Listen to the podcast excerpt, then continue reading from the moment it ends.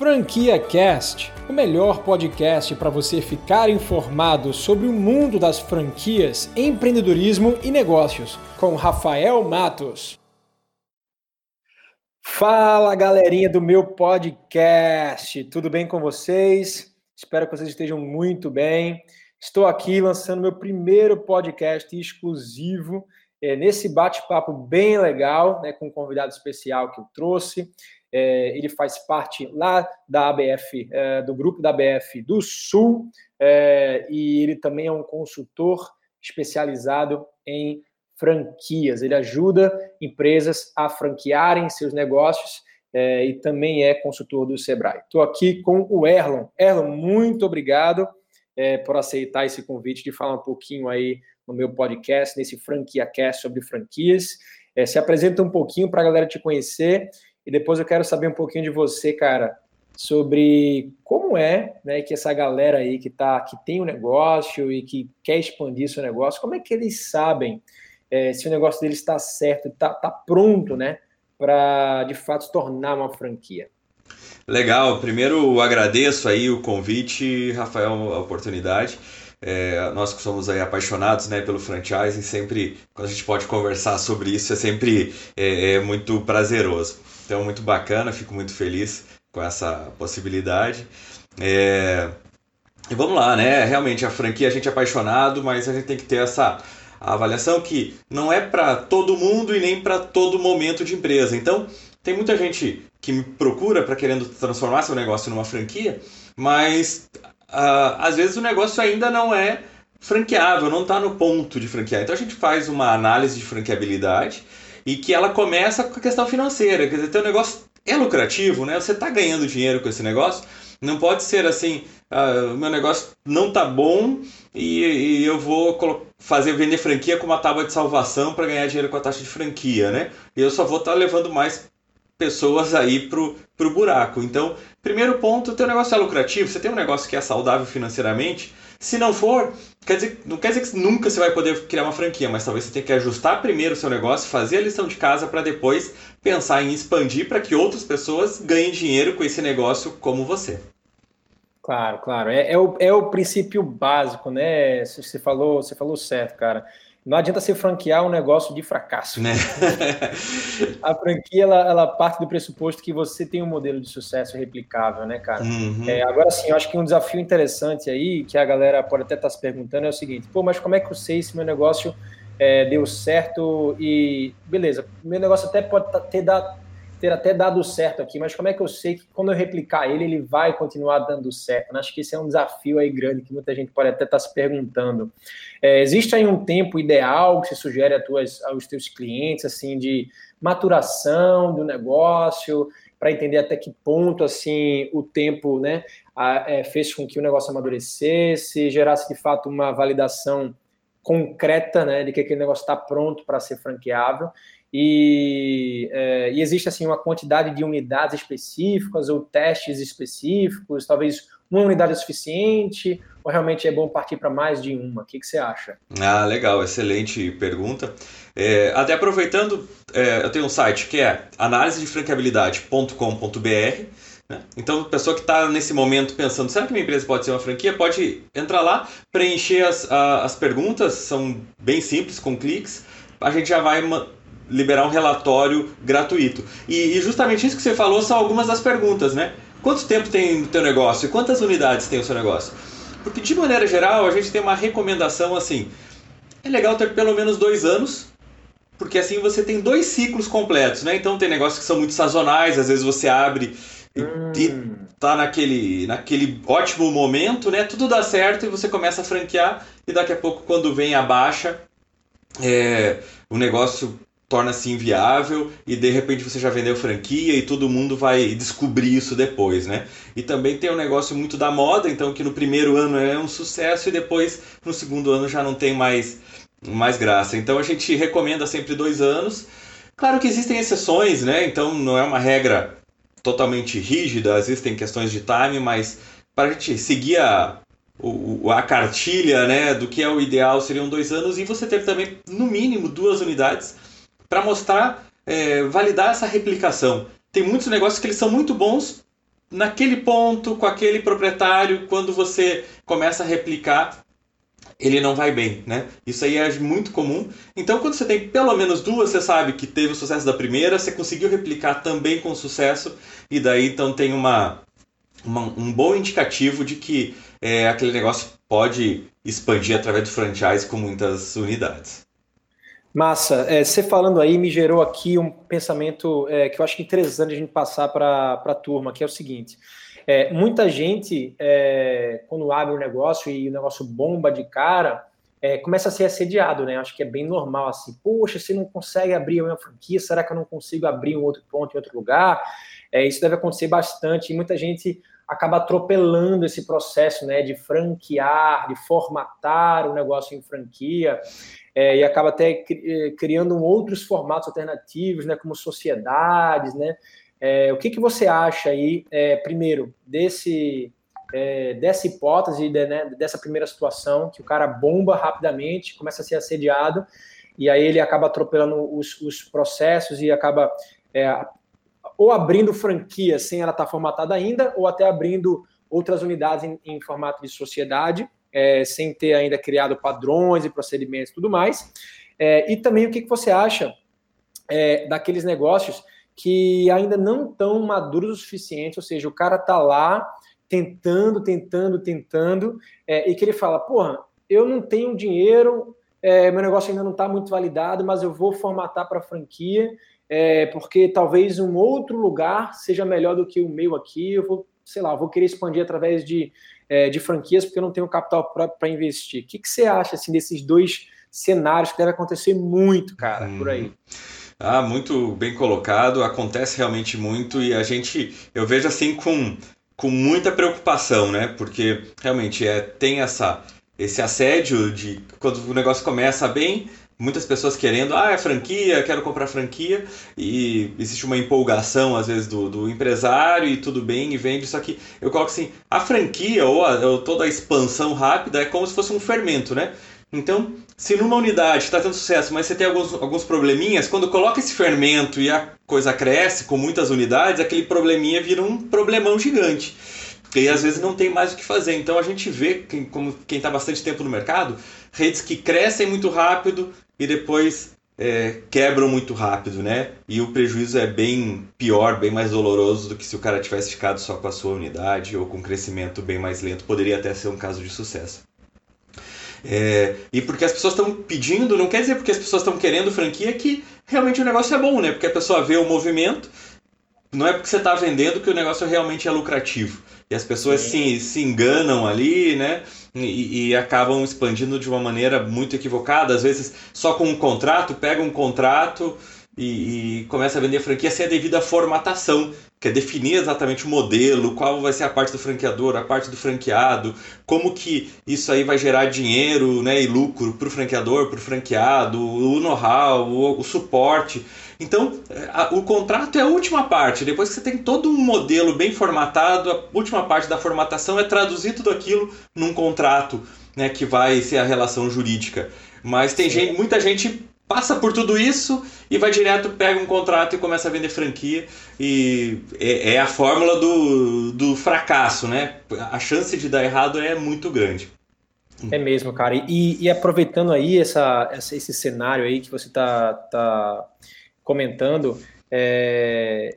cara, eu também acredito muito que essas pessoas que ainda não têm um negócio ainda 100% redondo, porque, enfim, o cara tá bombando ali, tá muito no início, tá muito incipiente, é, ele ainda tem muita coisa ali para lidar no negócio dele. É, quando ele acaba vendendo uma franquia, pode ser uma franquia, pode ser até um negócio mais informal, é, ele vai estar tá assumindo uma outra dor de cabeça, né? Porque o mundo de franquias é completamente diferente. Então, se ele não conhece esse universo, é, ele trabalhar com essas duas, esses dois vão assim, problemas, né? O problema da operação dele, que ainda não foi 100% validada, que ainda tem vários ajustes para fazer, ele assumindo uma, uma um franqueado para a rede dele, é, ele vai ter, cara, dor de cabeça, tipo assim, duplicada, né? Ele vai ter problema duplicado, e não só porque o negócio dele ainda não está formatado, mas também porque o franqueado ele exige muita atenção, né? Uhum. Ele exige muito, assim, muita supervisão no início, muito treinamento, muita orientação, né? Então, é, até pelo menos o momento do franqueado é, descolar da franqueadora, é, o franqueador, nesses primeiros, nas primeiras unidades, ele vai ter que dar atenção para o franqueado, né? Uhum. Não pode deixar o franqueado largado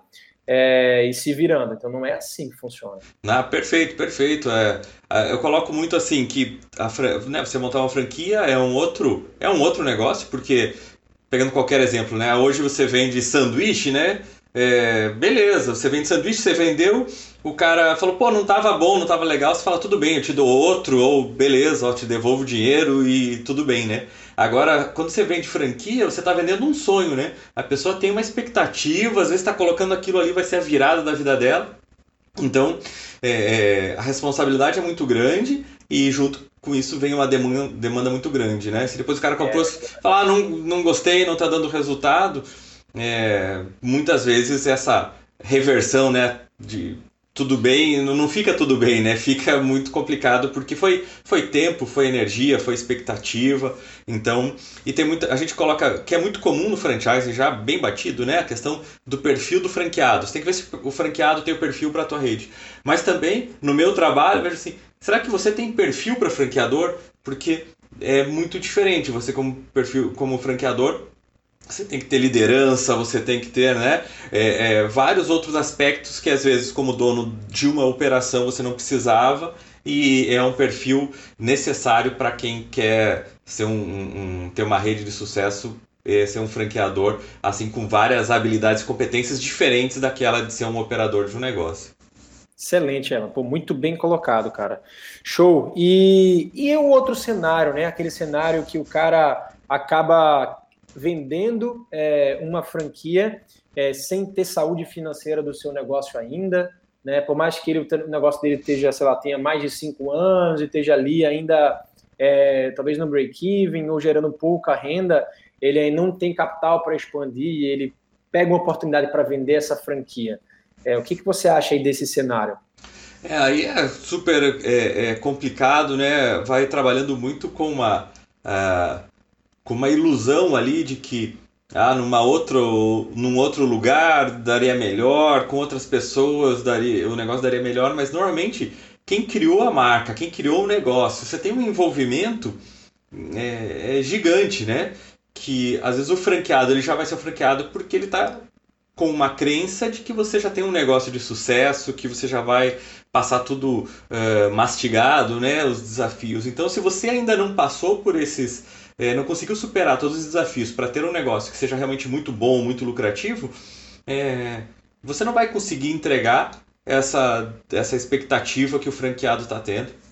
E a, né? Puxa, nunca pode acontecer isso de uma unidade franqueada ter um sucesso maior do que o franqueador? Pode acontecer, mas é, é a gente tá jogando com a sorte, né? E franqueador, não, a gente não pode jogar com a sorte, a gente tem que jogar com um planejamento, com uma diminuição de riscos, né? Com, com, com uma estrutura que seja que o normal seja o franqueado né, ter um sucesso é, já planejado, estipulado e não que seja um acaso.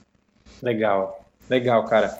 Bom, você falou aí, né, que o primeiro passo para um negócio saber se está pronto ainda para assinar a franquia é o lado financeiro, né? É, é a base para saber se o negócio está lucrativo ou não. Tem mais alguma outra coisa, mais alguma orientação? Ah, legal. Eu coloco assim um, um tripé, né? Então, o primeiro é financeiro, o segundo é a questão de mercado, de diferenciais. Uh, você tem diferenciais suficientes para que a pessoa queira comprar a tua franquia e mais importante ainda é que ela queira continuar como sendo sua franqueada, porque no começo a pessoa não conhece nada daquele segmento, de repente quer entrar no mercado de, de sei lá, de pizzarias, né? Ah, então beleza, eu não sei nada, eu vou comprar franquia, o franqueador vai me passar know-how, receitas, fornecedores, como que vende, como que assa, como contrata mas depois de um tempo ele vê, puxa, agora eu já sei fazer tudo sozinho, agora eu já posso tocar, eu que tô aqui todo dia, eu que estou buscando cliente, eu que estou cuidando dos funcionários, por que, que eu vou continuar fazendo parte dessa rede né? Pagando royalties, enfim, tendo que seguir as regras. Então a gente tem que ter um argumento já, o, o, o franqueador ele tem que não, você continua porque você tem algum benefício, que pode ser a inovação de produtos, a força da marca, software, né?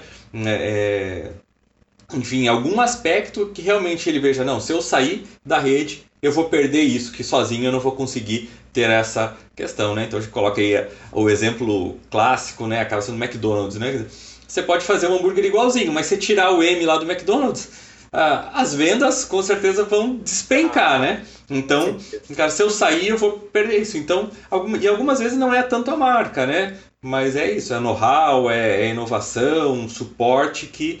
É, força da rede, né? Eu coloco muito a força. É, tem coisas que, se ele fizer parte da rede, ele consegue, consegue, às vezes, poder de negociação com fornecedores. Que se ele sair e ficar sozinho, ele vai gastar mais do que ele estaria pagando de royalties, então não vale a pena. Então, é o segundo pilar é eu tenho diferenciais para que o cara continue sendo meu franqueado depois que ele aprendeu o básico do negócio? Né? Legal. E essa, inclusive, é uma ótima pergunta para um candidato fazer diretamente para o franqueador, né? Exato. É, assim, olha, o que, que você vai me entregar de diferencial é que eu não posso fazer sozinho daqui a um, dois, três anos, aprendendo, adquirindo o know-how da tua franquia. É, porque tem candidato que, cara, não faz essa pergunta, é, não sabe de fato né, o que, qual é o diferencial competitivo. É, talvez ele até possa sim fazer um negócio do zero, independente, sei que seja muito parecido e que, né, e que não, não, não faz, tenha tanta diferença assim, é, mas que pô, muita gente às vezes peca por isso. A gente pega tanto candidato aqui é, nos meus negócios que, cara, é, os caras estão com dinheiro para investir é, só que não estão preparados para fazer as perguntas certas, não estão uhum. preparados de fato é, para sabe para entrar no negócio de franquias, porque não entende. Então, é, eu sempre digo muito, pessoal, tem que estudar, tem que estudar o mercado de franquias, tem que entender a lei, tem que saber qual é o papel do franqueador, tem que saber qual é o papel do franqueado e de fato tem que entender o porquê que você precisa do franqueador. Né? Se você tiver essa resposta clara, aí eu acho que é um bom caminho. Perfeito, perfeito. E um, um, um ótimo exemplo, né, de, de como é, gerar valor para o franqueado ao longo da sua jornada na rede.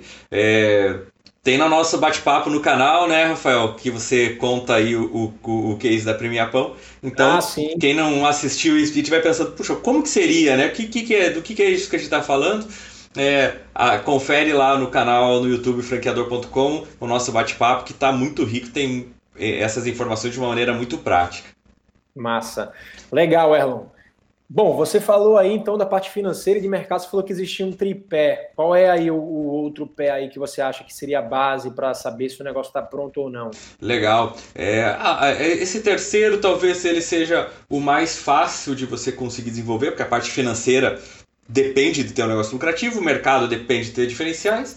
E o terceiro ponto é a questão dos teus processos, a tua empresa. Você vai ter que transferir know-how para o franqueado, quer dizer, mostrar para ele como que faz. Você já tem isso padronizado, estruturado? Como que se contrata na tua empresa? Como que é o processo de venda no, do, do negócio?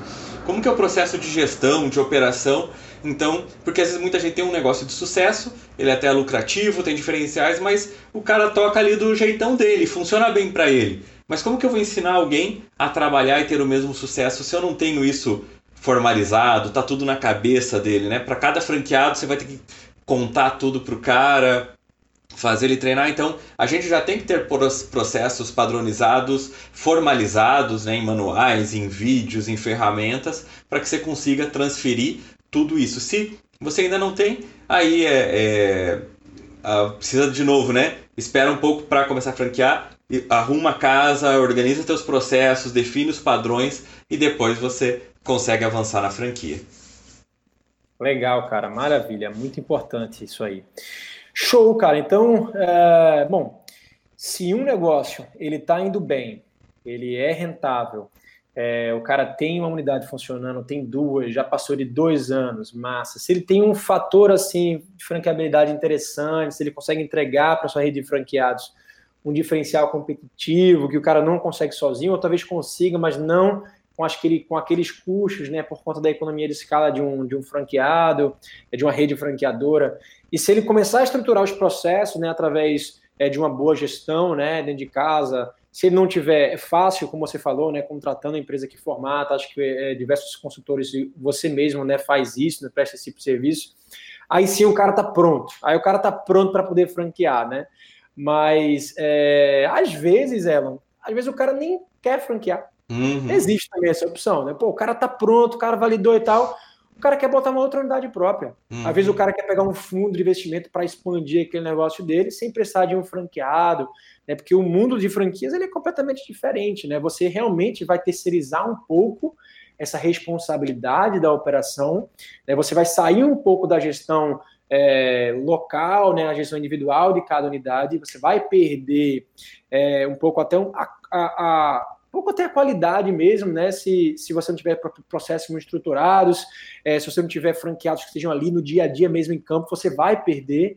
E muita marca opta por, por não, né? Eu não quero deixar isso na mão de ninguém, eu quero deixar isso é, na minha alçada, dentro da minha empresa, né? E isso acontece também, não é? Acontece, perfeito, e não, e não é nenhum problema, né? É, porque esse processo de formatação enriquece muito a forma do, do, da pessoa gerenciar a sua empresa, é, consegue normalmente, quase todos os casos que a gente vai começar a fazer um processo de formatação, hum, é, antes de ele começar a vender franquia, ele já está sendo mais lucrativo, ele já está tendo melhor resultado com a sua unidade ou com as suas unidades originais, porque nesse, nessa questão de arrumar a casa, hum, já vai tendo muitos ganhos. Então, é, e, a gente vê essa base do modelo de franquia, ele é muito útil para você organizar, você ter uma condição de expandir teu negócio de uma maneira organizada, mas talvez nem seja com franchise, como você falou, unidades próprias, sociedade, investimento, é, mas você já tem tudo estruturado, planejado para conseguir crescer. Né? Tem um livro muito interessante que é o, o Mito do Empreendedor, em que ele fala tudo isso, né? É, uma pequena empresa, você já tem que pensar na, na possibilidade de replicar ela 100 vezes, mil vezes, que daí é, esse é um bom negócio, né? Se você não tiver essa capacidade de replicar aquele modelo, você está meio fadado, assim, na maioria, na grande maioria dos casos, a, a, a, morrer aos poucos, né? Porque a força da, da escala é muito grande e não precisa necessariamente ser por franquia, mas de alguma forma você tem que crescer para ter força e conseguir ser competitivo no mercado. Legal, cara, legal. É, pô, eu, eu, eu, ainda falando sobre esse assunto, só para acrescentar, é, além disso tudo que o Elon falou, também acredito muito que é o seguinte: o, às vezes tem negócios que são muito complexos, né, complexos demais para você formatar em uma franquia.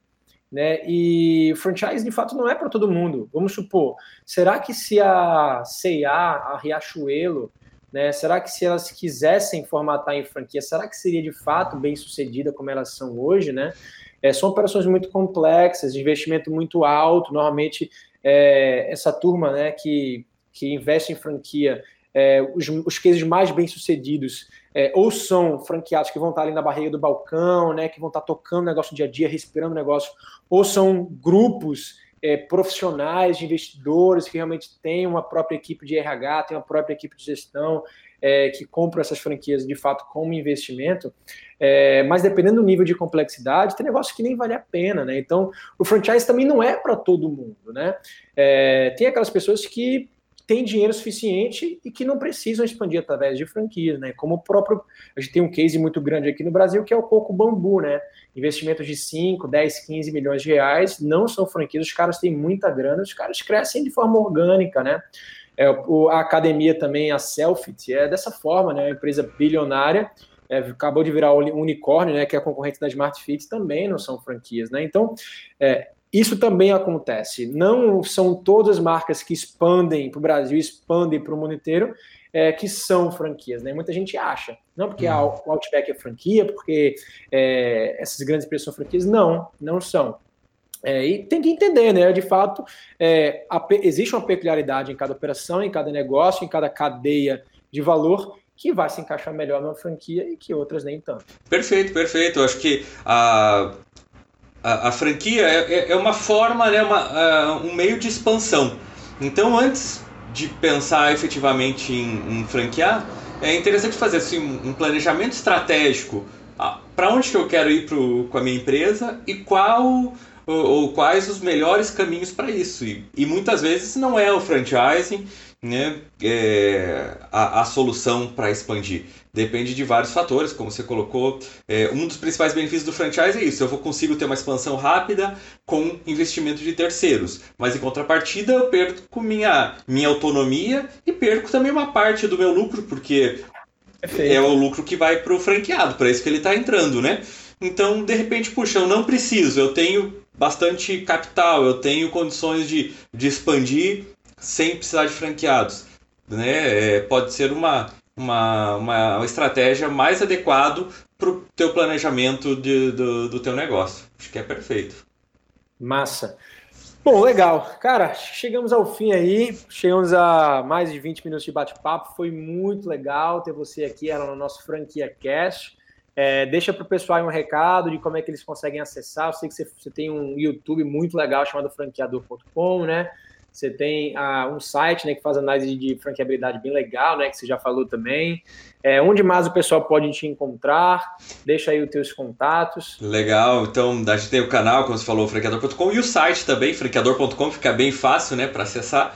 E lá a pessoa vai conseguir, dentro do site, tem um link para fazer também análise de franqueabilidade, tem muito passo a passo de como transformar uma empresa numa franquia, case de sucesso. Então, tem aí muito, muito conteúdo, muita informação para quem está interessado nesse, nesse ambiente de franchise, tanto quem quer transformar seu negócio numa franquia, quem é um franqueador ou quem quer comprar uma franquia também, que como se falou, precisa edu é, é, se educar, precisa estudar para fazer um bom negócio e não cair numa, numa cilada aí, né? É isso aí. Show de bola, Erlon. Muito obrigado pela participação. Pessoal, não esqueçam de comentar aqui nesse Franquia Cast, nesse podcast. Deixa para mim uma avaliação cinco estrelas, é muito importante que eu tenha esse feedback de vocês. É, e também não esqueça de seguir o canal Rafael Matos, onde eu publico dois conteúdos por semana focados em franquia, empreendedorismo, negócios, ok? Aguardo vocês no próximo podcast. Um grande abraço, até mais. Você acabou de ouvir o Franquia Cast com Rafael Matos, o podcast que deixa você informado sobre o mundo das franquias, empreendedorismo e negócios.